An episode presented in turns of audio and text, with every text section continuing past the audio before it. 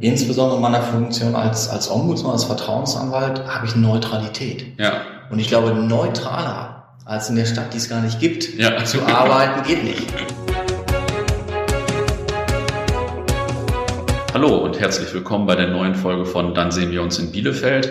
Mein Name ist Jan-Philipp Platenius und ich sitze hier heute, wo ich mich eigentlich immer etwas unwohl fühle, nämlich beim Anwalt, also nicht beim Zahnarzt oder so, aber beim Anwalt ist auch schon immer ein bisschen äh, ungewohnt, sage ich mal.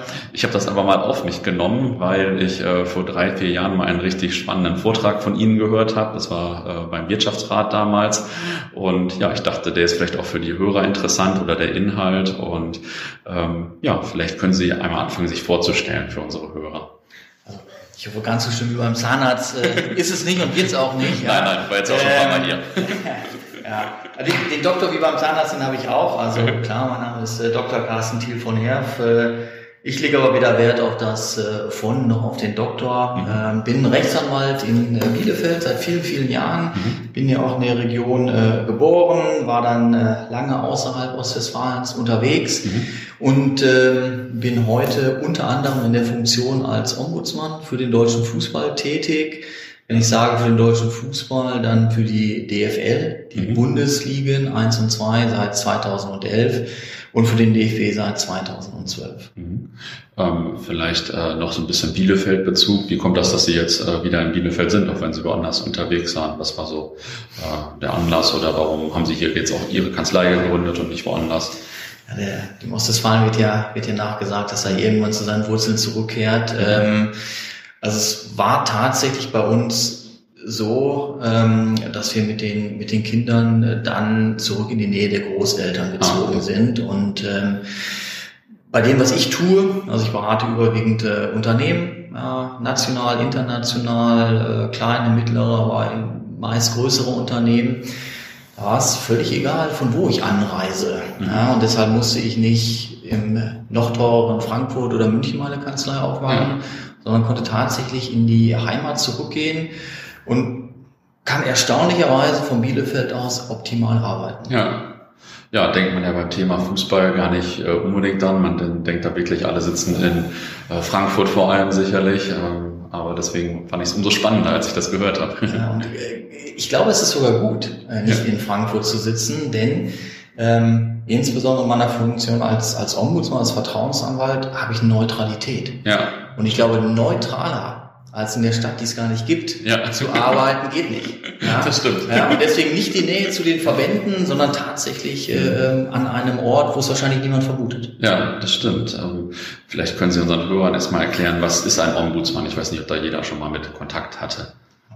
Also ähm, ich bin Ansprechpartner für Mitarbeiter und Mitarbeiterinnen äh, in Unternehmen für Fragen, die intern nicht gelöst werden können, für Probleme, die intern auftauchen. Man findet nicht den richtigen Ansprechpartner und ich nehme natürlich auch Hinweise auf Unregelmäßigkeiten entgegen, beispielsweise ein Hinweis auf Korruption, auf einen Verstoß äh, gegen Kartellrecht, ähm, also wirklich die Kategorien, ähm, wo sich entweder jemand strafbar macht äh, oder gegen interne Regeln verstößt, ähm, Verstöße, die zu einer Geldbuße des Unternehmens führen können. Das sind so die Kategorien von Hinweisen, die ich entgegennehme. Ja, Auf den Fußball bezogen bedeutet das, ich nehme Hinweise auf Spielmanipulationen entgegen.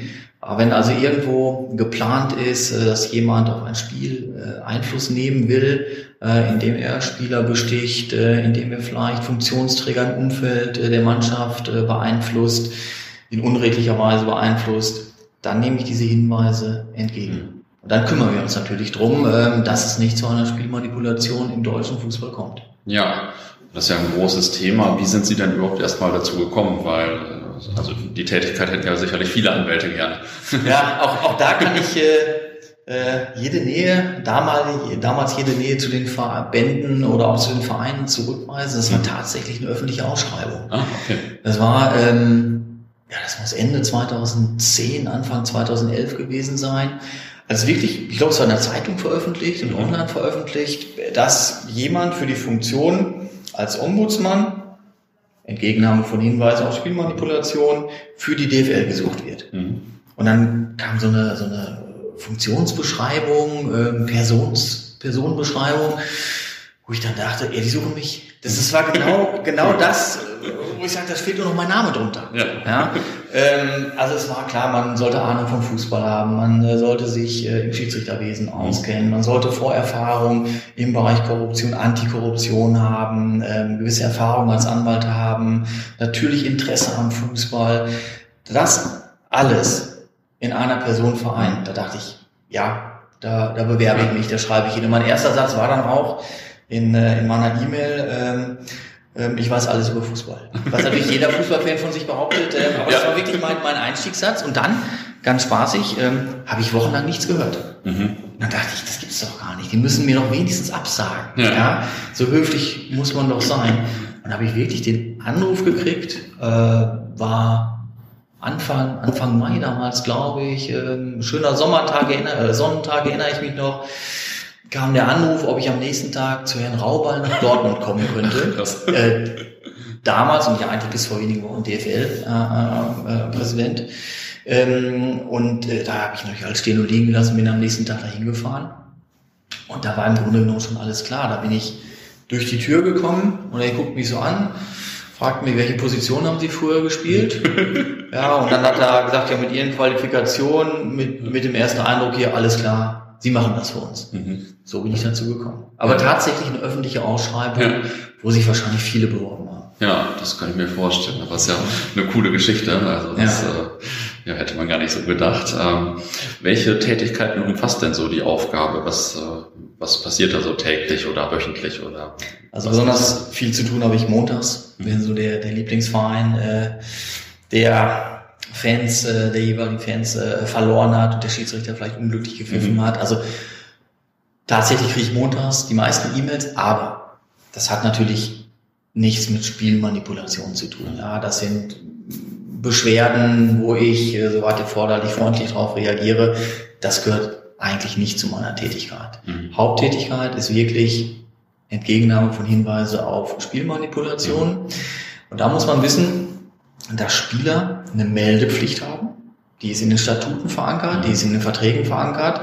Das heißt, wenn die angesprochen werden, dass sie ein Spiel manipulieren sollen, dann haben sie eine Meldepflicht. Und der Meldepflicht kommen sie nach, wenn sie mich informieren. Mhm. Das ist eine wesentliche Funktion.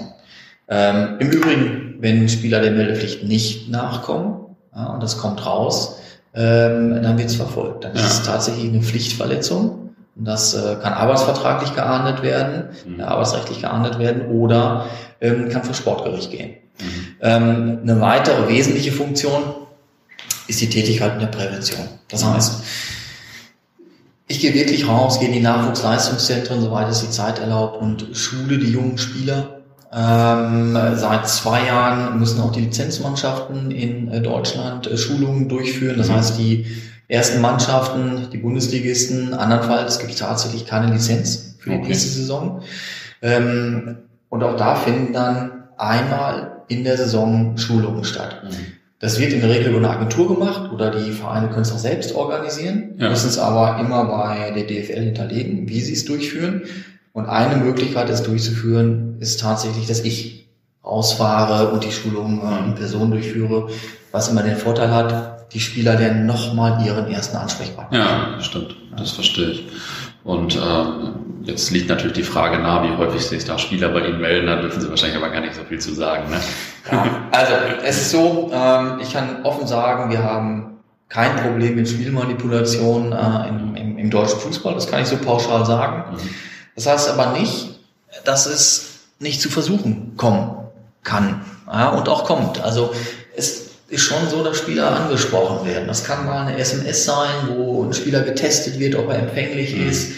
Da muss ich aber sagen, ähm, soweit ich es einschätzen kann, ähm, sind die Spieler da schon sensibilisiert und geben selbst so kleine Versuche schon weiter. Mhm. Ja, und äh, ich kann natürlich nicht über eine Dunkelziffer sprechen, Ja. kann ich nicht einschätzen, kenne ich nicht. Ja. Ähm, aber wir wissen zumindest nicht positiv von irgendwelchen manipulierten Spielen in den letzten Jahren. Ja, ja.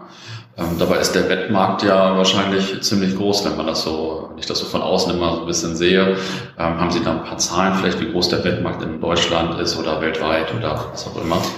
Also der Wettmarkt ist in der Tat riesengroß, ja, und äh, wir dürfen uns auch keine Illusionen hingeben. Wir, damit meine ich jetzt die Fußballverbände, ähm, äh, mhm. wir Fans oder wir, ich als Ombudsmann, wir nehmen keinen Einfluss auf den Wettmarkt. Das ist ein Riesengeschäft, ja, und auch da muss man sehen, viele Wettanbieter sind Sponsoren in, äh, in ja. Bundesliga-Vereinen, das Geld wird gerne genommen, ja. Ähm, man muss nur aufpassen, wo hört die Redlichkeit bei den Wetten auf, wo sind die redlichen Wettanbieter, ähm, man muss sich um Themen wie Spielsucht kümmern, die natürlich damit zusammenhängen.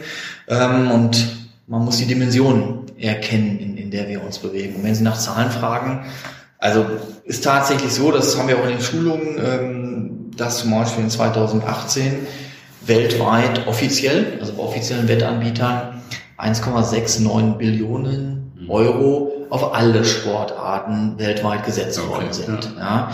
Ähm, größtenteils Fußball, ja, und vielleicht auch eine, eine Zahl herauszugreifen, allein auf das WM-Finale, Fußball-WM-Finale 2018, wurden weltweit 7,2 Milliarden Euro gesetzt. Wahnsinn. Ja. Das ist der offizielle Bereich. Ähm, es gibt da aber Graubereiche, es gibt wirklich Anbieter, äh, die nirgendwo verzeichnet sind, insbesondere äh, im asiatischen Raum. Ähm, die Umsätze können Sie nicht mal schätzen. Ja. ja die, die kann man auch, ja, die kann man überhaupt nicht erfassen. Ja. Und äh, wenn wir es auf Deutschland beziehen, ähm, da ist es so, dass ähm, pro Saison aktuell etwa 40 Milliarden äh, Euro auf die äh, deutschen Wettbewerbe gesetzt äh, werden. Das heißt nicht, dass die Wetten innerhalb alle, alle innerhalb Deutschlands platziert werden, also dass äh, der Bürger in Deutschland das äh, Geld ja. platziert, sondern weltweit von außen, einschließlich Deutschland, äh, werden knapp 40 Milliarden Euro auf die, auf die Fußballwettbewerbe in Deutschland gesetzt. Ähm, wobei die erste, erste Bundesliga äh, natürlich weit führt, ja. Ähm, aber wenn man mal schaut, ähm, es werden 1,2 äh, Milliarden auf Regionalligen in Deutschland gewettet. Und wenn ich jetzt mal das Risiko einschätze, da habe ich nicht die Kontrolle durch viele Zuschauer, durch Kameras, durch ja. permanente Überwachung, durch permanente Spieler haben nicht so viel zu verlieren. Ja. ja. Spieler haben nicht so viel zu verlieren, ja. Äh, die Einkommen sind geringer. Das heißt, die Kombination große Wetteinsätze auf Spiele, die nicht so sehr im Fokus stehen, unter Zuhilfenahme von Spielern, die nicht so sehr im Fokus stehen, da habe ich natürlich ein höheres Risiko als in der Bundesliga. Ja, Absolut, das kann ich nachvollziehen. Also ich hatte, glaube ich, gelesen, dass auf 19 Bundesligaspiele im Durchschnitt 460.000 Euro gesetzt werden ja. oder so. Das ist natürlich schon äh, ziemlich verrückt. Also da, da ist der Wettmarkt ja eigentlich größer und wächst wahrscheinlich auch schneller als der normale Fußballmarkt, der ja auch schon verrückt groß ist. Ja, kann man, kann man, kann man so sagen, ja. Mhm. Ähm, weil es natürlich auch so viele ja, bleiben wir in der Sprache, viele, viele Player gibt. Ja. Äh, rund um Fußballverein kann ich die Player definieren. Mhm. Ja. Da kenne ich die Beteiligten, angefangen mit den Spielern über das Funktionsteam, mit dem ganzen Stab dann im, im mhm. Verein. Ähm, die Anzahl der Wetter weltweit ist nicht begrenzt. Ja, ja das stimmt, das stimmt. Ähm, das sind ja wahnsinnige Summen. Wie schafft man es denn dann, äh, den Sport, ich sag mal, frei von Manipulation zu halten? Gibt es da vielleicht noch eine andere, äh, ja, andere Aktion seitens der DFL oder der FIFA oder so, außer jetzt, dass Sie da sind? Also tatsächlich liegt der Schwerpunkt, wie ich geschildert habe, in der Prävention. Ja, das mhm. heißt, es finden Schulungen statt, natürlich in den Jugendbereichen. Dann ähm, gibt es, ja, ich sag mal, Rahmenbedingungen, ja, auch in Absprache mit den Wettanbietern, ähm, die man natürlich ähm, festlegen muss. Ja, dafür gehört für mich ein Verbot auf Jugendspiele zu wetten. Mhm. Die meisten redlichen Wettanbieter handhaben das auch so, sodass ich schon mal die, die Jugendlichen zumindest ja. das, das, Risiko im Jugendbereich äh, ähm, weiter runterfahre. Ähm, es gibt, es gibt Kampagnen, Spiel kein falsches Spiel. Ähm, äh, wir haben eine Homepage, es gibt ein E-Learning-Programm. Ähm, es gibt die permanente Präsenz in den Vereinen und vorhin hatte ich von dem Wettverbot für Spieler berichtet. Ähm, in Kombination mit der Meldepflicht haben wir natürlich da schon sehr enge Regularien. Ja. Wenn ich sage Wettverbot, dann heißt das, Spieler dürfen nicht auf die eigene Mannschaft, nicht auf den eigenen Verein äh, und nicht auf den Wettbewerb, an dem der Verein teilnimmt, wetten. Mhm. So. Ähm, das hört sich ein bisschen kompliziert an, ist auch kompliziert. Mir wäre es lieber, wenn man sagen würde, wette nicht auf deinen Sport. Ja. So ist es in England beispielsweise. Mhm. Ja, da dürfen Fußballspieler nicht auf Fußballspiele wetten. Ja. So, so schließe ich so manches Schlupfloch, das wir hier noch haben. Ja, Ja. wenn jetzt beispielsweise die Arminia aus Bielefeld äh, ja leider in der zweiten Runde des DFB-Pokals ausgeschieden ist, Mhm. ähm, dann dürfen Arminia-Spieler wieder auf den DFB-Pokal-Wettbewerb setzen, dort Wetten platzieren. Halte ich nicht für richtig. Ja. Ja, ähm, und äh, deshalb, ich plädiere weiterhin dafür, dass wir die Regel einfacher gestalten müssen, aber im Moment ist es noch so ein bisschen kompliziert. Können Sie denn im Stadion oder am Fernsehen so äh, noch normal als Fanspiele gucken oder gucken Sie dann schon immer mit einer gewissen Ombudsmann-Brille drauf, sage ich mal? Ähm, ich gucke zumindest, ich gucke Fußballspiel anders als, als früher. Ich glaube, die Fanphase, dieses, diese absolute Begeisterung, äh, Ausblenden jeglicher Sachlichkeit, die habe ich, die habe ich lange hinter mir gelassen, auch schon vor meiner Tätigkeit. Ähm, ich glaube, ich gucke Fußballspiele zu einem Drittel als Fan, Mhm. zu einem Drittel unter technisch-taktischen Gesichtspunkten, Mhm. vielleicht sogar aus Trainerperspektive, ja, obwohl ich keiner bin, ähm, und ein Drittel Ombudsmann. Mhm. Und manche Szenen, die dem normalen Fußballfan vielleicht nicht auffallen, die fallen mir dann schon auf. Mhm. Ja, und dann gibt es auch nach den Spieltagen ja, Gespräche zu einzelnen Szenen. Also nicht so, dass ich auf die Spieler zugehe, aber mit meinen Ansprechpartnern bei der DFL und beim DFB tauschen wir es natürlich schon aus. Und dann schauen wir, gibt es irgendwie Hintergrundinformationen zu einem bestimmten Spiel, zu bestimmten Szenen, beispielsweise wenn der Verteidiger äh, zum dritten Mal äh, hintereinander über den Ball haut und Mhm. der Stürmer frei aufs Tor zulaufen kann. Das ist vielleicht ein bisschen extrem geschildert, ja. Ja. Aber das ist so eine Szene, die darf im Profifußball in der Häufigkeit eigentlich nicht passieren. Ja. Ja. Und da werde ich dann stutzig. Ja. Ja. Ich glaube, Sie hatten damals so ein, äh, bei einem Vortrag so ein spannendes Beispiel gezeigt von Nigeria gegen Argentinien oder so. Ja, ja, das war im, im Vorfeld zur WM 2006 war das, glaube ich, ein Testspiel mit den echten Mannschaften. Ähm, und da war es so, die, sie können ja Wetten auf alle möglichen äh, Dinge Mhm. im Fußball äh, platzieren. Es ist nicht nur das Endergebnis, sondern in dem Fall ging es darum, wie viele Tore in dem Spiel fallen. Mhm. Ja, und es war nach 90 Minuten nicht genug. Der Schiedsrichter hat weiterspielen lassen, bis er einen völlig unberechtigten Elfmeter gepfiffen hat, damit noch dieses letzte Tor fällt, Ja. äh, was gebraucht wurde, ähm, damit die platzierten Wetten zum Gewinn führten. Und der Mhm. Schiedsrichter war beteiligt an den, an den Wetten seiner okay. Also das ist sowieso so. Sie können am Spielergebnis nicht ablesen, ob ein Spiel manipuliert worden Mhm. ist. Ja, da gibt es dann so Feinheiten wie das Asian Handicap zum Beispiel. Mhm. Da fängt jedes Spiel in Asien, jedes Spiel von Bayern München mit 0 zu 2 an. Okay. Wenn Bayern hier also dann 2 zu 0 gewinnt, ist es für uns Sieg Bayern 2-0, ist in Asien unentschieden. Okay. So, und jetzt stellen Sie sich vor, Bayern hört nach, führt nach 10 Minuten 2-0 Mhm. und hört dann auf Fußball zu spielen und verwaltet nur noch. Mhm. Da können Sie vielleicht eine Manipulation hineininterpretieren, damit jemand in Asien äh, mit dem 2-2 seine Wette gewinnt. Ja, Wahnsinn. das ist ein fiktives Beispiel. Ja, ja. Das, äh, Alles da war jetzt auch der Name Bayern München beliebig, ähm, aber das ist einfach der herausragende Verein in den letzten Jahren gewesen, Ja. ähm, so dass die mit diesem Asian Handicap dann leben müssen. Ja. Okay, nee, schon interessant, davon hatte ich noch gar nicht gehört. Ähm, jetzt haben Sie aber ja auch noch andere Tätigkeiten in der Kanzlei. Was äh, machen Sie denn noch in der Kanzlei? Also hauptsächlich beraten wir Unternehmen äh, im Bereich Compliance, Mhm. das heißt Regeln und Richtlinien, äh, was darf man. Wir haben aber einen sehr pragmatischen Schwerpunkt. Wir stellen in Anführungszeichen unsere Unternehmen, also die von uns betreuten, so auf, dass Schadensfälle, dass Schäden von vornherein verhindert werden. Mhm. Das fängt mit den richtigen Verträgen, mit den richtigen Vertragsinhalten äh, an, wenn Sie als Mittelständler irgendwo im Mittleren Osten, in, nach wie vor in Osteuropa ein Geschäft machen, äh, da kommen Berater ins Spiel und da müssen Sie sich einfach schon über die Verträge so vernünftig absichern, dass Sie nachher keine Steuerzahlungen äh, nachleisten müssen ähm, oder Strafzahlungen äh, irgendwo leisten müssen. Das ist so der Schwerpunkt unserer Tätigkeit. Daneben betreuen wir Unternehmen im Kartellrecht. Mhm. Bedeutet, wenn es irgendwo den Vorwurf äh, einer wettbewerbswidrigen Verhaltensweise äh, gibt äh, und ein Verfahren wird eingeleitet, kümmern wir uns um die Unternehmen und dann ganz offen, wenn man so viele Jahre vertrauensvoll mit, mit so guten Unternehmen zusammenarbeitet wie wir hier, ähm, man hat dieses gegenseitige Vertrauen, kommen viele Dinge auf eins. Ja. Dann klingelt das Telefon am, am Sonntagnachmittag und Ja. der Geschäftsführer oder Vorstand ist dran und sagt, können Sie mir helfen? Und dann sind wir tatsächlich so im Laufe der Jahre so die Problemlöser geworden. Ja, wirklich ganz pragmatische Problemlöser, äh, ohne dass ein großer Aufwand entsteht oder den großen Aufwand verursacht. Ja. Okay, nicht schlecht. Diese Ombudsmann-Tätigkeit ist ein Teil dieser Compliance-Tätigkeit. Das mache ich beispielsweise auch für Unternehmen wie IKEA oder die Allianz, ähm, um da nur zwei von den, von den großen zu nennen.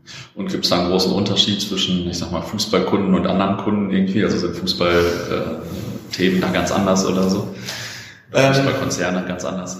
Also erstmal ja, ähm, es ist tatsächlich so. Klar gibt es auch in Fußball in Anführungszeichen Vereinen Strukturen. Ja, das sind, äh, wir reden bei Dortmund über eine Aktiengesellschaft, äh, wir reden bei anderen über GmbHs. Ähm, das sind erstmal klassische gesellschaftsrechtliche äh, Strukturen. Ähm, Im Innenleben gibt es Unterschiede. Mhm. Ja, also ähm, es ist schon viel Leidenschaft auch unter den Mitarbeitern, viel Enthusiasmus äh, innerhalb eines, eines Fußballclubs. Ähm, ich glaube, die Identifikation mit dem Unternehmen ist noch höher als in vielen anderen Unternehmen. Und die Themen sind andere, weil oft mit wenigen Leuten große Summen bewältigt werden. Mhm. Und die Prozesse in den Vereinen sind ja nicht so optimiert wie, wie in herkömmlichen Ja. äh, Wirtschaftsunternehmen. Das ist schon, schon auch ein Unterschied. Ich glaube, da gibt es Nachholbedarf. Ja. Ähm, aber da ich jetzt in Person seit vielen Jahren Unternehmen betreue, inzwischen auch den einen oder anderen Club, ja, ähm, kann man die Prozesse natürlich nachziehen. Nur so, unterm Strich, für die Unternehmen Geld sparen. Ja, hört sich auf jeden Fall Hört jetzt einer interessanten Tätigkeit Hört sich jetzt noch viel Eigenwerbung an, ja, aber Nein, nein. Äh, so ist nicht so gemeint, ist einfach nur das, das was wir tagtäglich äh, machen. Und wenn ich von Leidenschaft und Enthusiasmus spreche, da glaube ich, das habe ich auch in all den Jahren noch Ja. nicht noch nicht verloren in meiner Tätigkeit. Ich mache das also absolut gerne, was ich mache. Bin auch froh, in dieser Nische, in dieser starken Nische gelandet zu sein und äh, ja, Sie haben es vorhin mal gesagt. Ich glaube, viele andere würden auch gerne die Fußball-Bundesliga betreuen Ja. das war für mich dann einfach auch so, wo meine Urleidenschaft Fußball äh, mit dem, was ich beruflich mache, Ja. zusammenkam und ich konnte es in idealer Weise kombinieren. Ja, ach, äh, das hörte sich, finde ich, weniger nach Werbung an, als mehr nach einer interessanten Stelle. Also ich sage aber jetzt nicht mehr um zum Juristen. An der Stelle kann ich, glaube ich, sagen, und das ist jetzt wirklich Werbung, wir suchen Talente. Okay. Ja, also wenn der talentierte Jurist oder die talentierte Juristin, äh, wenn da jetzt einer zuhört äh, ähm, und Interesse daran hat, in einer ähm, gut aufgestellten Compliance-Kanzlei zu arbeiten, jederzeit gerne. Ja, vielleicht ist das mal ein Weg, um äh, wirklich Interessierte äh, Ja. zu finden. Ja. Ja, das äh, würde uns natürlich freuen und ich packe mal Ihre Internetseite in die Show Notes, also in den Podcast unten rein, vorsichtshalber. Ähm, wir haben immer noch zum Abschluss äh, so, dass jemand aus Bielefeld seine Bielefeld-Anekdote erzählt oder seinen, über seinen Lieblingsort in Bielefeld berichtet.